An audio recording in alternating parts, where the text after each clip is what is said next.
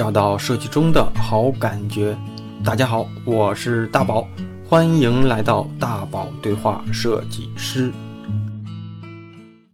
欢迎来到本周的大宝对话设计师。上周节目更新完啊，有些同学跟我反馈这个音质的问题，所以在咱们这一期的节目开始之前，我得先给大家道个歉。隔空对话有太多的不好避免的这个现实的问题，只能说音质问题之外，希望大家能在这个疫情的特殊时期吧，能从嘉宾讲你的作品中找到一些治愈。那今天啊，给大家分享我们对话的这个下半场。那有趣且治愈的作品背后，更重要的是这有趣的人。嘉宾讲你是如何成为这样的人，我们就从这期节目开始找到答案吧。那咱继续聊了，我我又想到好多可能可能有一些有趣的一些角度吧，比如说你看啊，你现在做的这些，嗯，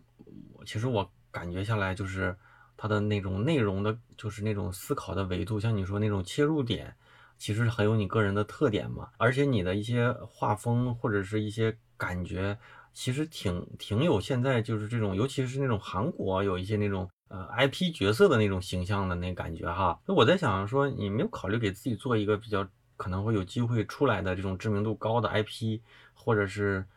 有机会那种传送度比较高的这种表情包吗？这其实好多之前就是做 IP 的公司也都跟我聊过这个问题，包括出玩具，他们都是觉得你的形象也挺适合，对对对，出一个，但就是我其实一直没有这个做法，是因为。如果你不是做这个的，你觉得会很像，但其实呢，这里的分的会很细，对，因为我的所有的这个灵感和创作，其实在于永远发掘新的东西上的一个小闪光点，嗯，而不是一个事物上它持续的塑造它的性格也好，和它的故事也好，对，我的长项和我的兴趣其实不在于呃延展一个单一 IP 上，对，嗯，我更希望说把。约翰·强尼塑造成一个 IP，嗯。嗯。啊，这样的，就是你里面有很多挺经典的作品，就稍微有点没，就是没把它榨干啊，没利用到商业价值最大化，是不是？这样的？我是这样，是这样，嗯，对，这样的话，其实对个人的就是这种取舍，就会就是还有还得有点决心，因为有一些东西可能在有些人或者在某些商业一些团那个组织里看来，这些东西弄一弄搞一搞，有可能就能赚钱了。但是你可能觉得这个东西我我不想做，我就放弃这个这种方向吧，哈。对，因为就是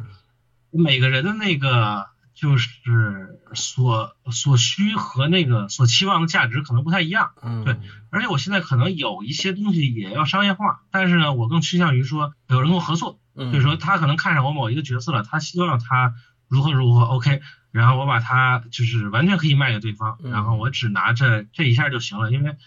如果我能把这个事情做好或者坚持做下去，我一定就是更多的要把握住自己最擅长和最喜欢的一个方向，嗯。半路一旦走偏了，这条路没走下去，这个事儿就做不下去了。就是这个是一个挺值得警醒的一个方向吧，就是尤其是对年轻人挺挺重要的一个一个事。对，不要光看一个眼前的利益吧，一定要对自己的这个创作内容有一个更长期的规划，相当于。对对对，那你看啊，咱刚才说说就是你你都是用讲到软件嘛，说用 Flash 用什么的。然后现在你看啊，在这个你也是在广告，现在相相当于在广告圈子里工作嘛，所以你能感受到现在的这个这种表现手法，都偏偏就是从就是我是广告人出身，后来在互联网公司做一些体验和这种运营创意的设计嘛。就你会发现，这十十年左右，那个这种表现形式，从早期的这种合成、这种大视觉，又过渡到这种插画，嗯，啊，又有一些这种插画加三 D，到现在这种三 D 加动效，哈。那但是就是你看啊，嗯，退回去之后呢，你再再再看到像你的这个领域，你就是用那种最传统的，可能这个软件现在都已经过时了的这种这种这种工具吧，来做了一个特别小众的这么一个这个领域。然后我想说的就是。我相信也有一些设计师，或者是对你作品、对你现在的工作感兴趣的人，就是这种小听众。那那像像他们，如果想跟你一样做这样的事情，就是怎么样去在这样的领域里面做出一些成绩，或者是说能够靠这个不能说赚大钱吧，能靠这个能够经营好自己，就是最起码，对吧？能成为一个有有收入的一个设计师呢？我觉得这个话题其实挺难的，因为如果嗯对不像你积累了这么多年，还不好说这种事儿。嗯嗯，是因因因为其实是我我能出来也好多运气的因素，嗯，就是你必须赶上很多的。红利期就赶上好多市场啊，包括这好多平台，你正好能赶上很多红利期，然后你的作品就正好这个时期观众需要这个像的东西，而你正好还会做，就有好多偶然因素嘛。但是建议也是可以给的，就是说我其实就是用 Flash 制作，这个还挺惭愧的，因为我个人软件学习实在是不怎么，呃不怎么行。其实如果我要会 AE 的话，肯定更好。啊，就是因为很多的东西 A E 可能实现起来效果效果更好，因为很多新的技术 Flash 其实已经不更了嘛，甚至说已经都没这个软件了。对对，但是我就是呃你也说了，这个这个岁数肯定也不小了，然后你 本身也不爱学，然后现在就更不想学新软件。嗯，而且对于我来说，我认为永远认为是内容更更重要的。对，就这个软件，我认为软件学习是是。怎么？就你不能说把这个提高软件作为你更重要的一个学习方向。对对对。如果我以后能做得更好，一定是我的作品深深度会更高，我的这个表达会更好，肯定是这个方向走。对对。在这个技术呢，并不是说不重要，但是技术的提高在于说你能表达出你想表达的东西，就已经说明你的技术可以了。如果我的技术在我表达上产生了障碍，那一定你要提高你的技术。这是我对技术学习的一个一个认知，但是如果有新的小伙伴想做同学什么的，想学想做这种动态类的技术，我建议还是学 A E，对，因为这个学 Flash，我怕未来有风险，连这软件到到时候都不出，都不出了，而且可能也没地儿真教你。对，我因为我我说实在的，我教软件实在是不怎么样，人家也让我教，我教软件也教不会，而且软件也不更，就是学 A E 是最好。嗯。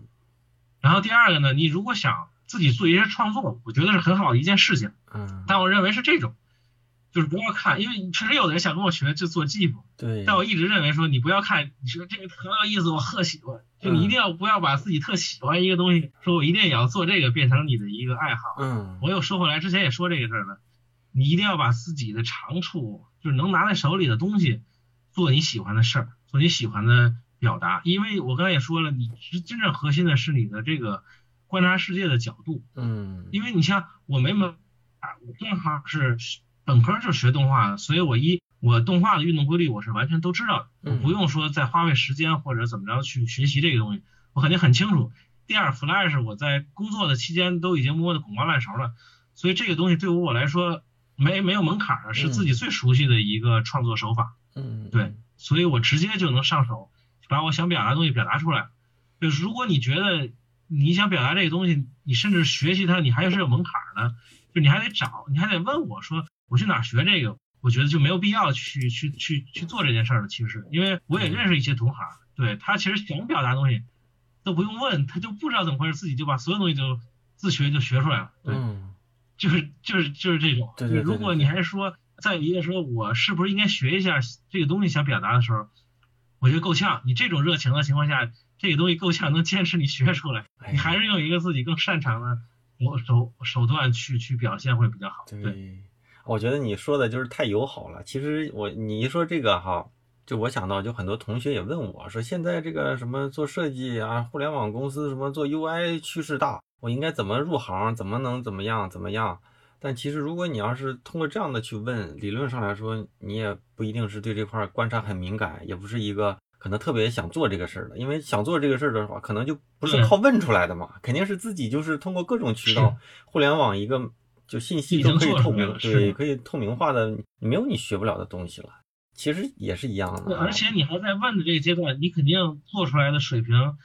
也超不过同行业现在的这个平均水平。嗯，对对对。反正讲，咱们讲了这小一个小时啊，我相信很多人啊，就是听着很着急，他们应该想看，所以啊，我我我到时候我准备准备，我把这个挑一些，我觉得一是咱这里边你提到的，呃，二是那个，就我感觉我自己觉得看下来感觉挺好的几个，我会推文章给大家分享分享。我咱们咱从这个技术这个领域里，咱再跳到你的个人这块儿啊，从上半场啊，咱们从那个你的专业、你的一些作品角度聊了这么多，其实呃，我我的个人喜好就是一是呃，咱们跟对话的这个嘉宾朋友他擅长做的事儿。二是呢，其实是希望聊一聊这个人的个人一些习惯、一些爱好，包括说一些一些信仰吧。然后怎么样去从这些所谓的底层再去影响到现在的这些作品嘛？所以啊，有一些固定的话题，大家所有的就是常听节目的人都会都会知道我会必问的几个问题啊。第一个呢，就是就是你的一天是怎么度过的？就是常规的一天，工作日常规的一天。因为我觉得这个问题特别重要。所以，我对哪个嘉宾，我都想扒一扒 他的日常是什么样子的。其实挺一般的哈。从现在说，因为那个可能五年前就跟现在完全不是常规的一天，完全不一样啊。就现在，就现在，一年前都不一样。对，就现在，就是现在来说，最近的。现在常规的一天就就比较懒一点，就是因为我上班特别晚，嗯，基本八点醒，因为我是一个早睡早起的人，不不太太晚。但是呢，八点醒，估计打游戏就得打到九九十点钟才起来吃个早饭。嗯。然后我比较爱爱保持室内卫生，我就开始打扫卫生，嗯，擦地啊，什么擦桌子什么之类的，基本打完卫生到十一点左右，我才开始去公司上班。对，然后到公司以后呢，现在来说，公司如果不忙的情况下，公司也就是啊上上网，然后自己 就是构思一些小创意啊什么之类的这些这些内容。对，然后有工作就。这肯定是有工作，现在工作嘛。然后大概是七点半下班，不加班的话，我们是八点下班，然后到家是八点多。嗯嗯，吃完饭也得快九点了，吃完饭可能就快九点了。然后，哎呦，我到家可能就只有打游戏了。啊，对，还得逗猫。我们家有一只猫，我家最近今年养了只猫。然后就是，如果猫老闹的话，而且猫晚上会闹，我就现在多了一工作，就是尽量让它这个。晚上我让他不睡觉之前，我要尽量让他多闹，这样的话他晚上就不闹我们。嗯，然后我是很想在十一点左右就能躺在床上。嗯，但很难。嗯，现在这个 还是得，就是怎么怎么磨叽都得到十二点才能躺在床上。嗯，那基本是十二点到一点的时间才能睡睡觉。嗯嗯，那你一般做一些作品都是在白天工作的时候做呗，不会说在家里干是吧？在公司做的多，其实创作还是在公司不忙的时候，然后插空去做这些东西。因为我工作习惯是，我是不喜欢晚上工作的，也不喜欢周末工作。就是其实周末我和晚上我是很少工作的。对，嗯，哎呦，因为我个人有一个有一个毛病，就是睡眠不是那么好，尤其晚上工作以后我会失眠。那我跟你还真不一样，我是白天工作，晚上工作，感觉就是一天上俩班儿，白天干公司，晚上可能做一些自己的事儿，然后空下来之后就慌。就感觉就慌，反正也是习惯了，就是贱，工机器，就有种这感觉，很少，就是很少能够让自己就是周六周日就在家瘫着。因因为是我觉得是干伤了，我上一份就是动画工作跟就是是从早干到晚，可能九点就得上班，然后一直干到晚上九点，然后下班以后。你下班缓不过来了，因为那个工作说，我下班可能我不工作了，嗯，可能十点到十二点，这个脑子里是一直想工作那个，因为我之前说的那个动画那个是有，是你每天都都发现你在延期的，所以你必须制定下一天的工作计划，嗯，对，是这种，所以你可能回来以后就一直在思考，嗯嗯，就那个是特累的一个状态，所以换了工作以后，我就想我晚上一定不工作，嗯，要么要么就是就实在是就是那个憔悴的状态就始始终就出来了，我有点这种。那你有没有对自己就是影响比较大的电影啊，或者是影响大的、影响大的那个书，能给大家推荐推荐吗？或者说为什么说这些东西对你有这么大的一些影响？电影其实有一个动画片，一一一个实验动画对我影响特别大。嗯，呃，它是这个很多人都没看过，一个捷克的叫叫什么来着？捷克的一个摆拍动画。嗯，要是想不起来名儿啊，后期你把那个名儿发给我，我到时候可以在节目里给大家说一下。要不然很多人会问，说嘉宾提到的那个是什么名儿？所以你可以继续说了。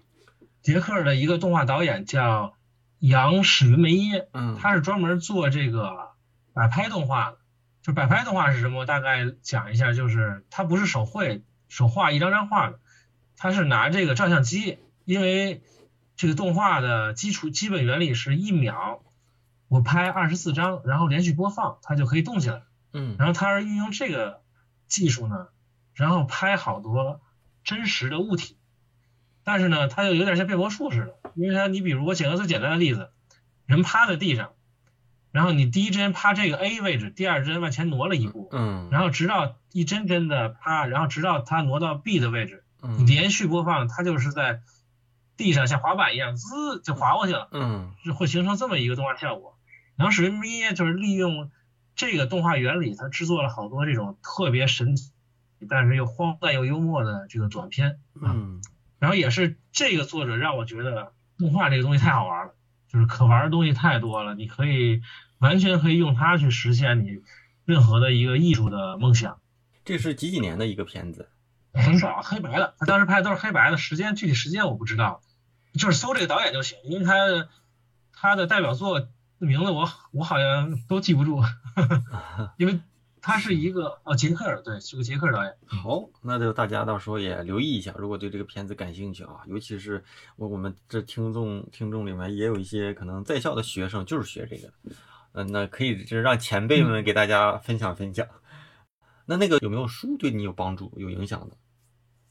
我平时看书少，啊？漫画呃看漫画会多一点，但看文字的话，我好像只看侦探呃小说，嗯。但这个其实也有，就嗯是特奇呃特奇妙的是那会儿我老鼓励别人看书，虽然自己看的少。嗯。因为特有意思，我就是虽然不看书，但是这个可能好多人还耻笑我，就是我还自己老自称特喜欢哲学和心理学。嗯虽然不看这方面的书籍，但自己特爱想，嗯就是没事特爱想一些这种心理学、哲学的问题啊，想明白也没事就特好想这东西，但是书看不进去。但是呢，我就跟我讲一下那个嗯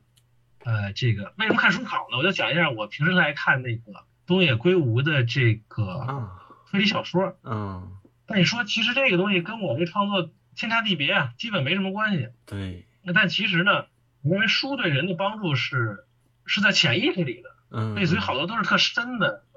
在的你的骨髓里，但是你不自然的在做东西的时候就流露出来。你不是说突然想到，哎，书里有一句台词特经典，然后用在你创作上，这种不是这么直观的影响，它是一种潜移默化的一种内容。对，对因为我喜欢看推理的时候，就导致我的这个逻辑思维就特别强。嗯我做呃很多事情的时候，我我愿意反复的感让他这个逻辑缜密性去去研究去推理。所以你发现我的这个好多小技术虽然很小很简单，但是好多巧巧的地方逻辑性还是很强的。对对，因为我很爱在这个技术中，我我去我去把它这个逻辑的严谨性尽可能做到我我能够达到的最好。对，你知道我看了你这么多，我最喜欢你的哪一个吗？可能一个人一个口味儿啊。哪个？我最喜，你可能没看全，但是我最喜欢就是你那个花盆与水壶的那个，就是哦，就是确实是，它是那个可以一直看，然后看着就觉得，哎呀，这是一个小故事，然后呢有始有终有结束，然后还能再循环，又感觉又开始了，我就感觉挺好玩的，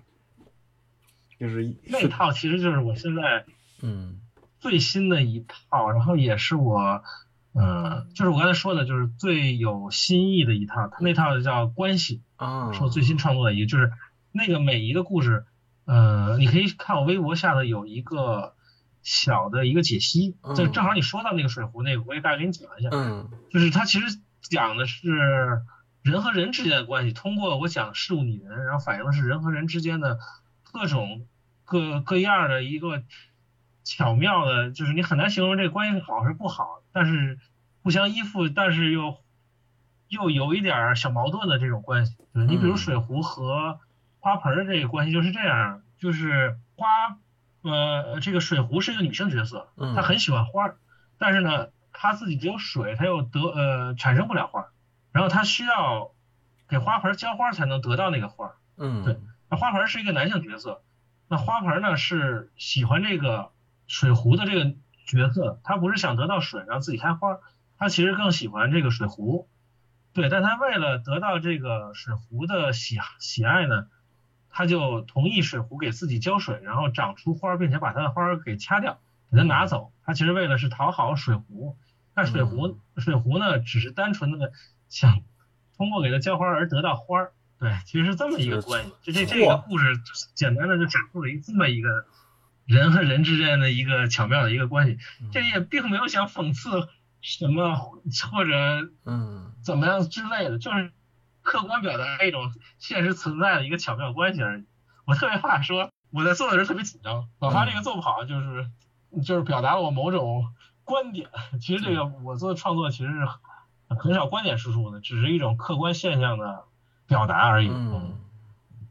你要这么一说哈，往深了想，还真就有好多东西可以往里套。但是我当时感觉的就是，就是我是觉得它的这个衔接都挺巧妙的，就是互相都有一些就是依赖的东西吧。但是能让这个事儿呢，能能够无限的循环。但是呢，又感觉好像它是一个东西，就它不是一个循环完就结束了，可以一直这么看下去的。我倒没那么想，但是你一说，我倒是感觉好多东西可以往里套了。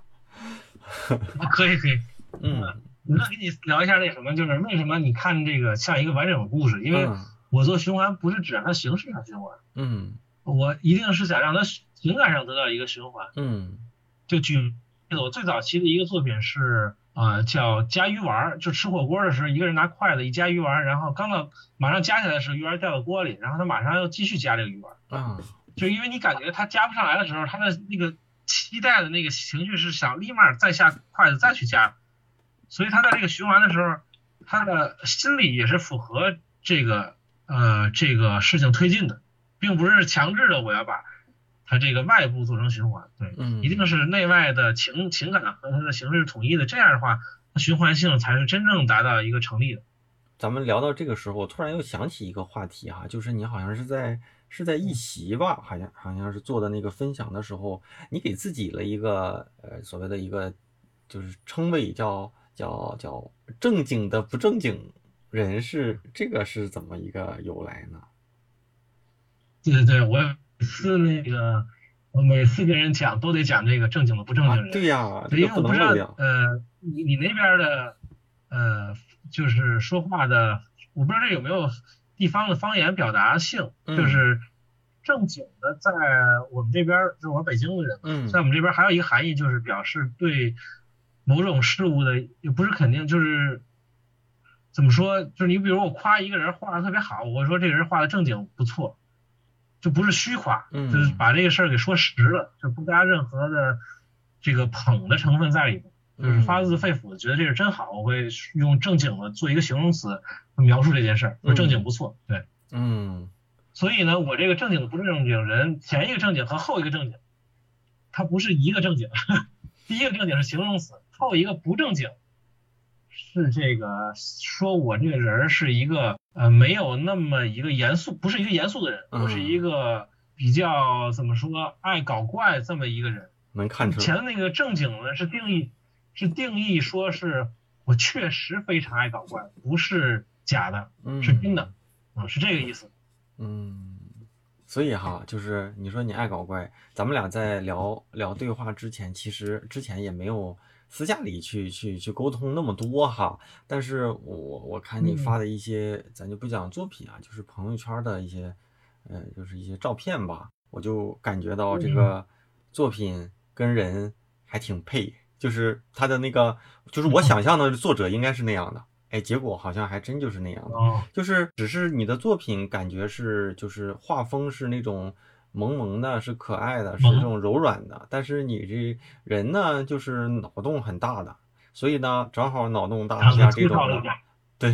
就是不是就是脑洞大，确实就是感觉一些照片的风格好像是挺挺开的，看到你朋友圈里的东西发的东西，然后看到你那个一些作品啊。就是呃，我不知道这种这种脑洞是怎么在你的生活当中，就是这种慢慢的就这种养成的。就是你一些照片拍的也都比较，就感觉比较夸张一些嘛，对吧？所以就这种生活方式是你日常就就是这样的吗？啊，对，就是日常就是会就会往这方面思考。对，因为现在我逐渐的我也觉得，呃，可能我的拍照的做呃也会形成我。品的一部分，就是未来如果展览的话，我很想把我拍照的这些内容也变成展览的一部分去去呈现。嗯，因为我认为就是拍照有两个方向，一个就是照片它的就是拍的好看嘛，或者拍的那个东西，一一种拍照是拍的内容是我观察的角度嘛，嗯，还有一种拍照是只是记录出我这种行为，嗯就可能其实我是一个呃一种行为很有意思，然后我拍照只是把这种行为给记录下来。对我可能是有有些照片是这个后者方向的。那你有没有自己就是不管说在你的这个领域里的你的这个职业偶像，未来也想成为那样的那样的那样的人的这样的一个偶像？特多，专业其实职业偶像都在都在艺术家上。啊，我基本的我的职业偶像就是刚才你也聊那个喜欢看书籍和那个影视，其实我我最多的其实还是呃艺艺术家看的比较多。嗯那包括职业偶像也都是艺术家像的，对。嗯呃，我最近可能偏好喜欢的是那个谁，一个做涂鸦艺术的叫班克斯。对，这个人每一次的作品都能把我等于说就完全冲击到。他其实已经不是一个涂鸦艺术家了，他是一个连行为都很诡异、很搞怪的一个人，就永远你琢磨不透他下一次会做出一个什么惊世骇俗的作品。啊我可以简单讲几个，讲几个例子。嗯他原来就是做创意涂鸦的，就是在街角，然后涂一个很有创意的内容。然后呢，这个人呢有有一个特神的地儿，从来没有人知道他长什么样。啊，他任何一次公众的，就是出席涂鸦场场的时候，他都会戴着面具。然后呢，如果是参加他的个展，他会打扮成一个普通人混在其中，然后没有人，因为平时也没有人见过他，所以谁也不知道哪是真正的他。首先这点我就觉得太酷了，我靠，这我已经做不到了，因为露面太多了，而且呢，就是即使你这样也是在模仿他。然后再讲几个案例特别牛的，他还有几个特别牛的呢，他是你比如一个印象派的呃展览，嗯他会自己呃仿一张就是这个莫奈的画儿，然后呢，比如莫奈一幅睡莲，他会把那个一个现在的购物车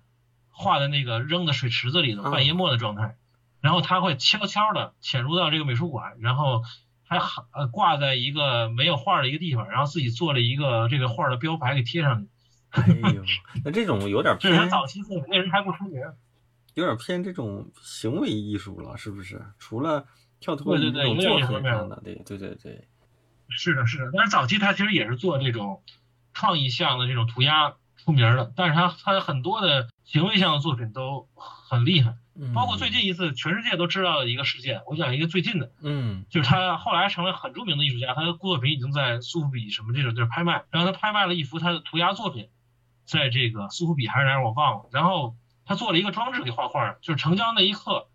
这个作品就被粉碎了，就是成交一落锤，这个就他那个画画里有个粉碎机，滋，然后作品呢、一半儿就被撕碎成那个一那个碎纸条了，对。啊，但是很聪明，这其实是一个资本的运作，就这个作品呢，只是毁了一半儿，就一半儿被人撕成条儿，一半儿还是完整的，嗯，就成了一个，就是立马当场这个作品就翻倍了价格，对对对对，就更贵，不是本身的价值，又承载了一个行为艺术的价值在里头。未来也想成为这样的人，是不是？对，未来很想成为他这种人。所以你看，我们可能就是就是在一个圈子里，可能接近一个圈子吧。我早些年也在广告公司啊，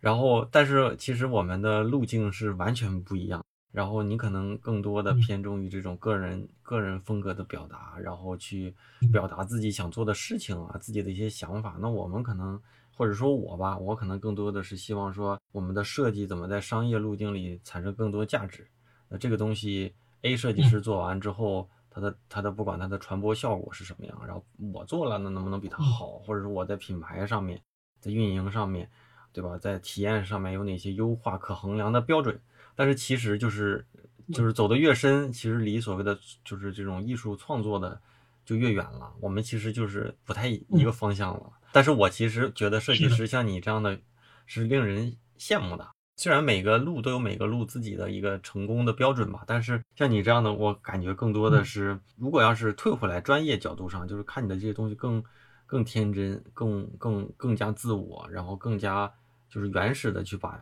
一些想法表达出来。而且你看，你用的工具都是现在软件都都基本上都已经是 就过时的，就现在基本上可能小孩都不学了。那我我我我估计咱俩年纪差不多大，所以你看你用的都是这种最复古的东西。软件 做的做的做的都是对吧？感觉让我，其实听下来，咱们的对话里，我听下来也也挺羡慕的。这个设计包括说创作吧，是需要有这种不断的从这个领域里能够带动一些人，然后可能听到节目的一些小同学呢，啊，会觉得哇，我就想成为这个像嘉宾这样的人，嗯。然后肯定会，他们也会嗯。有一些人就最后呃熬几年也能熬成跟你现在做的事情差不多的，呃，也希望咱这个节目里啊能够影响这么多人。哎，那就是嗯，到时候也可以，到时候我可以把咱们就是你过往的一些作品，嗯，哎，你的微博就只用微博吧，还是有自己的微信公众号？啊，我我主要是用微博，微博啊，还然后是站酷，站库好，微博和站酷，现在持续更新的是微博和站酷。好，那咱就是微博站库，到时候我会在节目的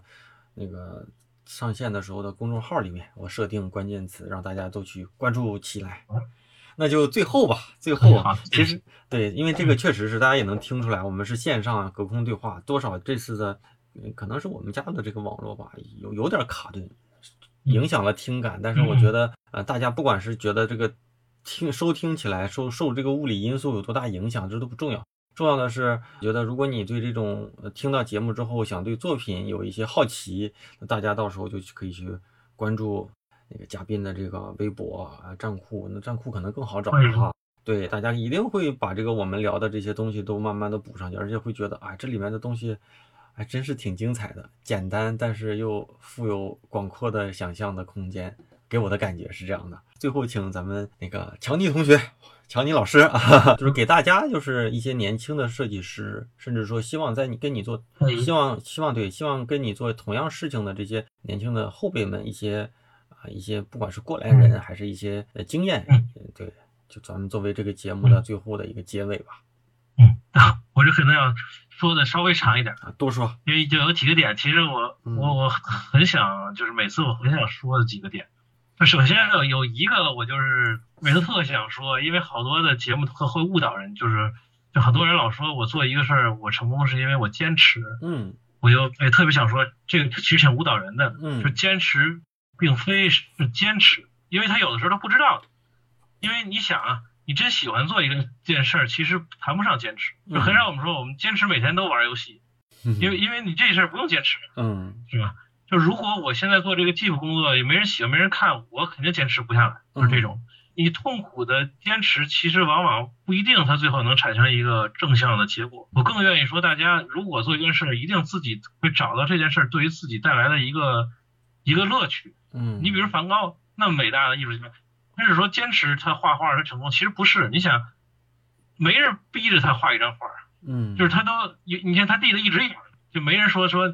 一定得有一个什么惊世骇俗，没有没有，他就是喜欢这个，他就是说我一即使一张画没有卖出去，我也觉得哎呦画这东西我过瘾，我就一定得画。他还是出于自己对这个事儿的喜好。嗯对，如果你喜好没到那个程度，咬着牙做事儿，其实是很难做到把这个事儿做的精彩的，大家都喜欢。所以这是一个我比较想，首先第一个想分享的点，说如果我们嗯想想同事像我一样工作的时候，你不要咬着牙去做一个自己就是不那么喜欢的一个事儿，觉得它有可能能成，那这个有可能不成的时候，那你就是崩溃了嗯对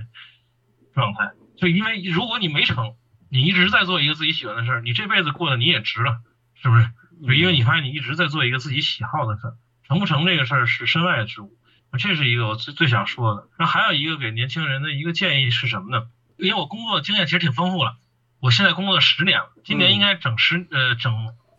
今年过完呃去年过完整十年了，因为我是一零年毕业的嘛，其实我大四就开始步入社会工作了。啊，然后这个我得打断一下，你大一点点，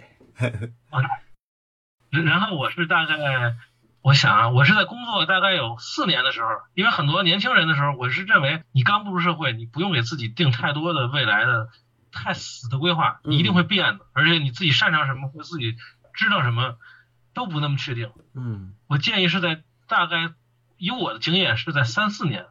的时候，你会明白，你会发现一个自己好像应该往某一个领域去做，就包括就是你不也是吗？就觉得咱们现在虽然走不条路，但你可能嗯，在那个时候你就知道自己往哪儿走了。嗯那可能我要有一个大的方向，会给会给就是如果偏年轻的朋友会给一个大的方向的建议，也是也就是要想明白这个，你可能后头就都通了。因为之前也有人咨询我说，现在有两个工作机会摆到面前，我该怎么选？这可能给钱多点，那个不加班什么之类的。就你一定要从自己最舒适的一个角度去出发，你这辈子的目标是为了什么？说这辈子我就想过轻轻松松、普普通通的生活。嗯我一直不认为这是一个特别没出息、特别不好的一个方式。我曾经也确实有这方面的想法，就如果一辈子你想做一个很轻松的人，你不要说你一上来就说你我要通过自己努力才达到这个轻松的目标。你如果努力，你一辈子注定是一个永远停不下来在努力中的人。就这样，嗯你永远都达不到一个哦这个点我可以了，我可以停下来歇歇了。嗯，对，如果你不想想做一个努力拼搏的人，你是不可能停下来的。对对你如果想做的是一个养生，我享受生活，这种踏踏实实过日子，你从毕业那一刻起就可以找一个清闲的工作，嗯，然后一直这么清闲下去。那当然，这样的工作肯定代价就是你永远不会有什么钱，你就是维持一个朴素的生活。但是你就看你最终的那个追求的夙愿是什么，就我就想不累，轻轻松松是可以达到的，做一个简单的工作，然后不要太多的钱，然后也能过一个普通的生活，这是一种。那你说呢？你如果你就想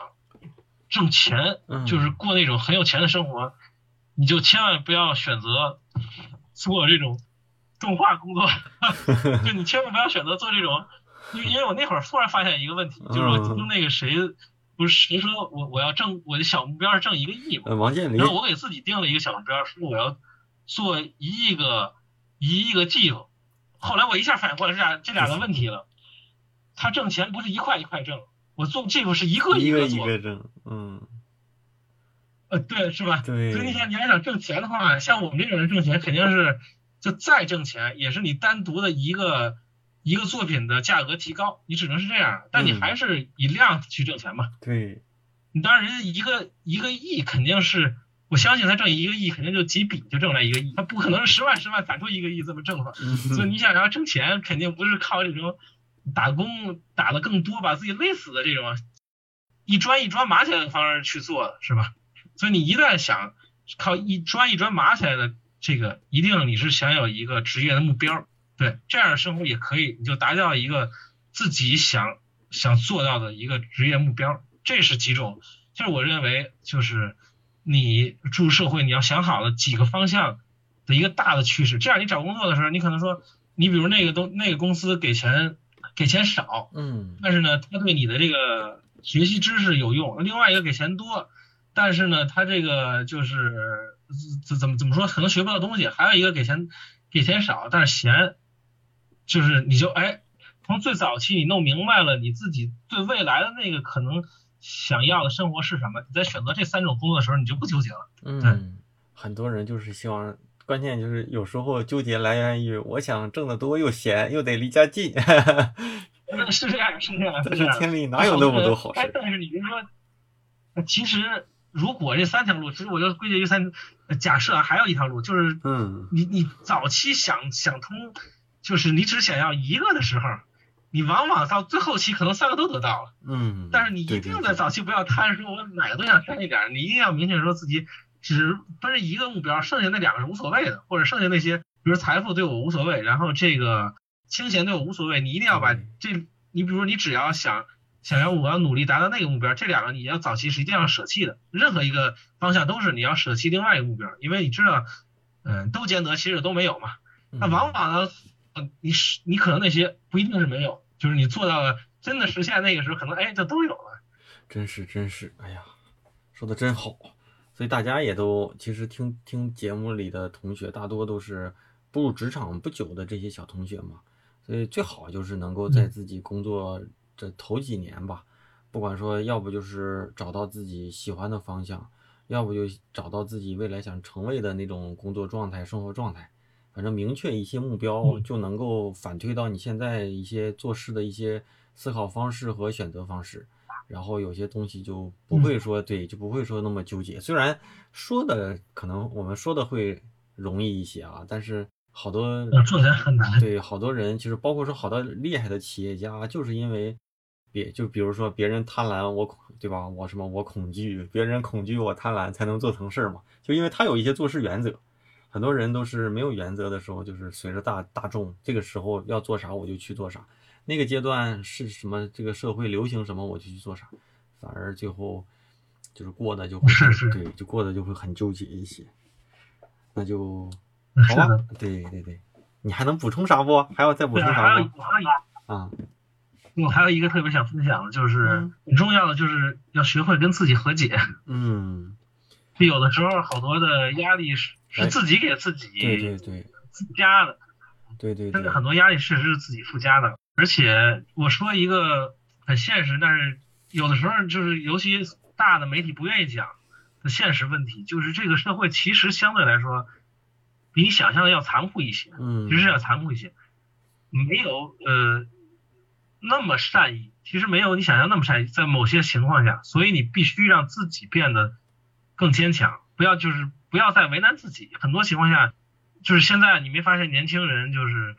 怎么说，就是好多的时候你觉得他他是自杀提高或者抑郁症增多，它是一种社会的压力，他自己消化不了的一个问题。但是其实这种问题其实是没有人帮你消化的，而且因为我身边我认识很多抑郁症患者，包括我妈也是，就是嗯抑郁症患者对环境的要求是极高的。哦，不是说你光吃药，然后自己能想开这个问题，就是你，他是需要身边的人都配合的，但很难说，因为所有的人都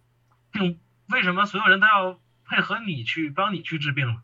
所以最好的是方法就是学会跟自己和解，尽量让自己保持在这个身体健康同时，就是心理都要健康。这个其实有的时候很重要，生理和身体健康往往有的时候。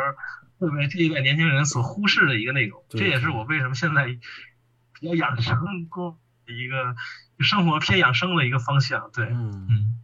反正这都是我们这些工作时间稍微长一些的老司机，这聊完之后给大家的一些建议。那有自己的生活方式，然后有自己的目标，然后尽可能的对对对对自己有一些和解。其实你说到和解的时候，我还想到我自己了，我对自己逼的就挺紧的，所以有时候感觉挺累的。嗯嗯，这一这一天一天的，真是挺累的，尤其是在去年，就是二零二零年这后几个月，嗯就咱俩刚联系上嗯那会儿，后来我就没动静了嘛，就那个阶段啊，就感觉每天过得都嗯挺痛苦的。到了这个新的一年，不管怎么样，咱们这个是正儿八经新的一年的嘉宾对话的，跟嗯强尼是嘉宾对话的第一期，因为。新的一年，我只上了一期，哦那个没有对话，咱俩是这个是嘉宾对话的第一期。希望说在新的一年，咱们通过这期节目，也强尼的这些作品吧，然后给大家一些呃，不管是温暖的，还是说有些治愈的一些感受吧。那咱们就这期节目就差不多了呗。那节目听完了，我是大宝，上下两期节目的对话啊，就这样完整的全部的分享给大家了。如果呢，你听完这期节目，你还没有看嘉宾的作品，可以在我的公众号里面回复“约翰”啊，约翰就是那个英文约翰对应的这个中文名啊啊，就能够收到我给你推送的这个嘉宾信息、相关的作品链接等等吧。那除此呢，我再继续的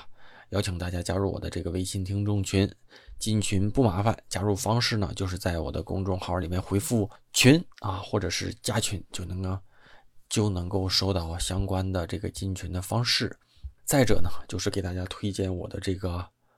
啊知识星球，其实也不用特别详细的介绍吧。总之呢，就是我会在知识星球里高频的给大家关心的话题做出一些我的个人的建议和回答吧。那如果你在职业专业上面有一些觉得我能够给你一些建议的这种需求，那你就可以加入这个。知识星球。除此呢，如果你是大宝对话设计师的铁粉，也可以上传补个票。总之呢，我一直都在啊。那我总说呢，种一棵树最好的时间就是十年前，第二好的时间呢就是现在。所以啊，没有什么更好的时机。那现在加入就是最好的时机。加入方式呢，就是在我的公众号里面。大宝频道回复“归队”，归来的归，队伍的队，就能够收到这个知识星球的加入方式，啊，扫码就能够加入。在节目的最后，再次感谢一下给过往节目打赏的同学们。那也推荐大家在我的这个微信公众号里面打赏，这样的话也便于我做统一的整理跟这个这个口头的感谢啊。那第一个同学是魏宝宝设计，下一位同学 S S S。再下一位同学是严武啊，再下一位同学派大星、易云龙、八大明跟东隅已逝。那这次读的这几位同学，好像我名字我都能记得住。总之呢，大家的任何一种支持，我都会记在心里啊。那咱们就这期节目差不多了，咱们下周三晚上的十点钟左右，网易云音乐、喜马拉雅、荔枝等主流的这个音频平台会同步的更新。咱们就下周再见啊，拜拜。Got on board a westbound 747. Didn't think before deciding what to do. All that talk of opportunities,